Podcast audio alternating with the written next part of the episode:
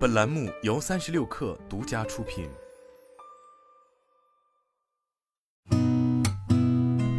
八点一刻，听互联网圈的新鲜事儿。今天是二零二三年六月八号，星期四，早上好，我是金盛。针对基金实时估值功能下线一事，从业内获悉，目前的确有基金公司和第三方平台收到通知，基金实时估值功能将要下线。联想在商用为本二零二三联想商用产品发布会上发布了联想朝阳笔记本 X 七、X 五、X 三系列新品，ThinkCenter M 大师系列高端商用台式机和 ThinkStation P 系列高端工作站也全新亮相。有报道称，理想汽车北京绿色智能工厂近期开始大规模招聘，并将于七月至八月投产。对此，理想汽车方面回复称，确实在积极准备中。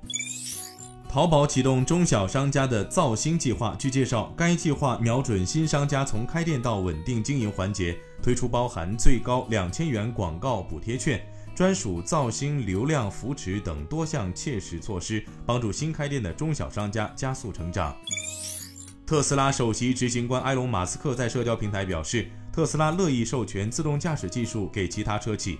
马斯克表示，特斯拉渴望为其他汽车公司提供尽可能多的帮助。几年前，我们免费授权所有专利。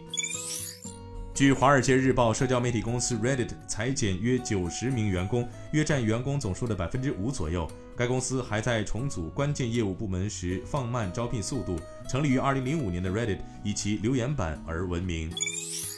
根据 Layoffs.fyi 网站整理的数据，二零二三年年初以来，全球科技领域已有超二十点二万名员工被裁。该网站指出，这一数字几乎是一月中旬时的八倍。